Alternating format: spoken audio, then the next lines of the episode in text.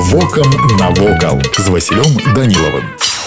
Вітаю вас паважаныя сябры. Ружанскі палац вядомая на ўсю беларусі рэзідэнцыя найбагацейшай і ўплывовай дынастыі сапех. Яна настолькі добра захавалася і ўражвае храстом і прыгажосцю сваіх фасадаў інтэр'ераў што вельмі хутка атрымала назву беларускі версаль комплекс прызнаны візітнай карткай беларускай архітэктуры канца 18 стагоддзя. Існуе легенда што з ружанскай палацы можна было па падземным тунэлі дабрацца да косаўскага замка які належаў дынастыі пуслоўскіх закладка замка ў ружанах адбылася больш за 400 гадоў таму у 1602 годзе і руку да стварэння рэзідэнцыі прыклаў ніхто іншы як адзін з самых знакамітых і ўплывовых прадстаўнікоў роду сапегаў леў сапега канцлер вяліка княства літоўскага. У тыя часы ў раздзел кута ставілася абарончая функцыя комплексу. Таму першапачаткова над палацам узвышаліся тры чатырохгранныя масіўныя вежы сам палац быў двухпавярховым будынкам які меў крыжападобную форму. Пра праз паўтары стагоддзі палац быў практычна поўнасцю перабудаваны і перайначаны. Саксонскі архітэктар ян самуэль беккер які стаў на чале проекта дадаў да барочнага стылю будынка рысы класіцызму. Крыжападобную форму галоўнага корпуса замяніла традыцыйная для класіцызму прамавугольная форма дзякуючы якой ён быў аб'яднаны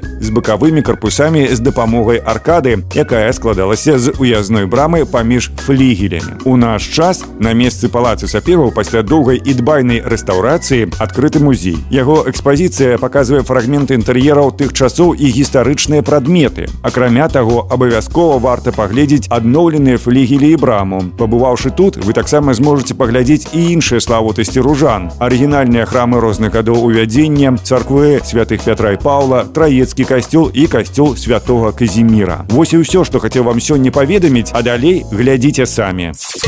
Вокам навокал.